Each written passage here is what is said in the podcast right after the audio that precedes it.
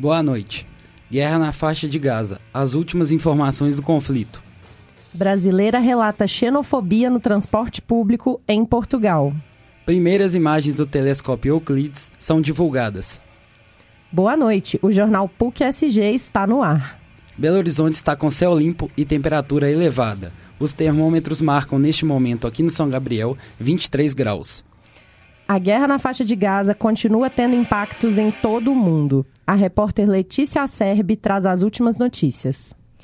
A guerra entre as forças de Israel e o grupo terrorista Hamas chega a um, chegou a um mês na última terça-feira. Os confrontos mais recentes começaram com os ataques do Hamas ao território israelense, como os ataques aéreos que atingiram instalações da ONU onde havia pessoas se abrigando e hospitais que estão sobrecarregados de feridos e com falta de energia e suprimentos. O Ministério da Saúde de Gaza, que é controlado pelo grupo terrorista Hamas, afirma que o número de mortes na faixa ultrapassou a marca de 10 mil. Não há verificação independente dessa informação. Na última quarta-feira, os ministros das Relações Exteriores do G7, grupo composto por Reino Unido, Canadá, França, Alemanha, Itália, Japão e Estados Unidos, pediram pausas humanitárias na guerra entre Israel e Hamas para permitir a entrada de ajuda e a libertação de reféns e defender o retorno a um processo de paz mais amplo, já que as forças israelenses continuam a atacar a faixa de Gaza. Os 34 brasileiros que estão no sul da faixa ficaram fora da nova lista para deixar o local, local devido à insatisfação diplomática de Benjamin Netanyahu com o Brasil pelas críticas feitas por Lula perante as atitudes de Israel no conflito e também a posição brasileira no Conselho de Segurança da ONU uma brasileira de 35 anos foi vítima de xenofobia por uma portuguesa no aeroporto de Porto, em Portugal, na manhã desta segunda-feira. Rosana Ramos traz mais informações sobre o caso. Nesta semana, um vídeo viralizou nas redes sociais de uma brasileira sendo verbalmente agredida com falas preconceituosas de uma portuguesa. As ofensas foram gravadas pela vítima e ganharam repercussão após o caso ser revelado por um jornal local.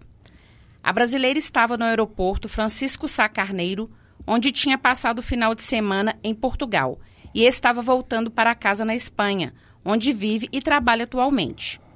Ela conta que a confusão começou após uma outra pessoa que estava com a mulher agressora derrubar uma mala sobre seu pé.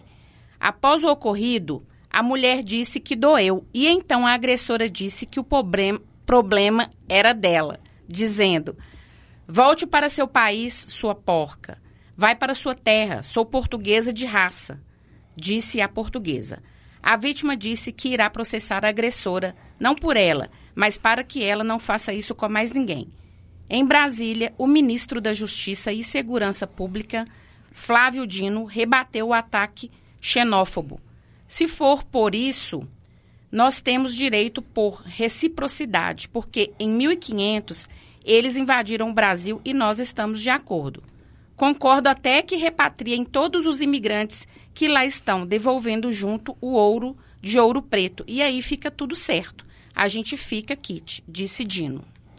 Imagens inéditas registradas pelo telescópio europeu Euclides foram divulgadas esta semana. O repórter Luiz Barcelos conta os detalhes para a gente. A Agência Espacial Europeia divulgou nesta terça-feira as primeiras imagens científicas do telescópio Euclides, lançado ao espaço em julho deste ano. Segundo a agência, uma das novidades relacionadas ao telescópio Euclides é o fornecimento de imagens astronômicas nítidas abrangendo uma vasta área do céu e alcançando profundamente o universo distante.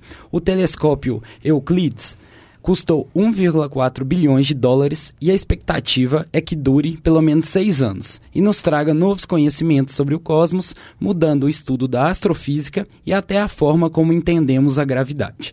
O principal objetivo do telescópio é estudar duas coisas que ainda são muito misteriosas: a matéria escura, que é como um andaime invisível que ajuda a dar forma ao, ao universo, e a energia escura, que é uma força que é uma força enigmática que faz o universo se expandir cada vez mais rápido, algo que os cientistas descobriram nos anos 90.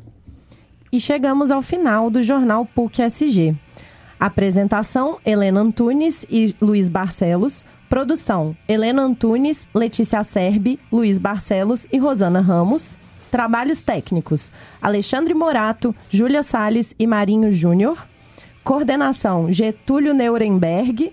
E obrigada pela sua audiência. Até a próxima.